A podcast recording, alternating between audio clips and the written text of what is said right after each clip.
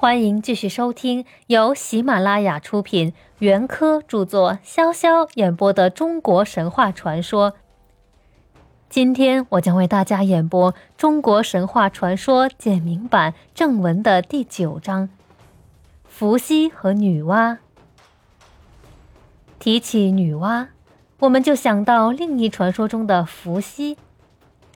伏羲又叫伏羲，在古史上。所记载的伏羲一名还有八种不同写法。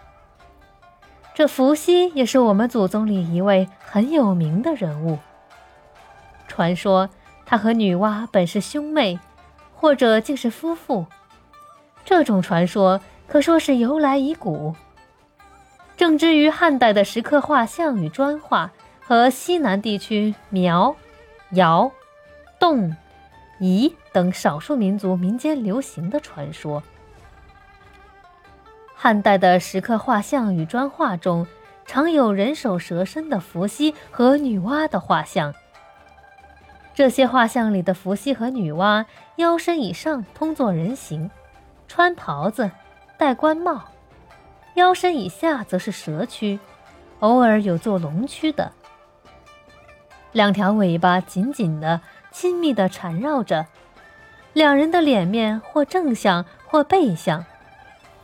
男的手里拿了曲尺，女的手里拿了圆规，或者是男的手捧太阳，太阳里面有一只金乌；女的手捧月亮，月亮里面有一只蟾蜍。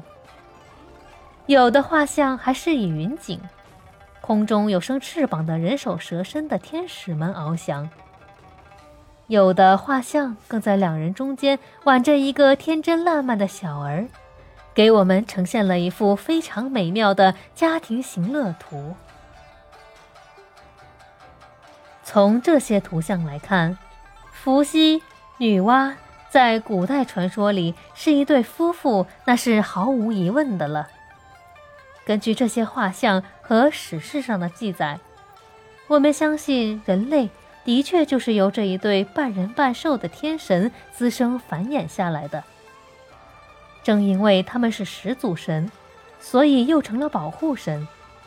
古人慈墓多刻画伏羲、女娲画像者，就是取其保护死者，使其安享地下快乐的意思。今天的节目到这里就结束了，我们下期再会。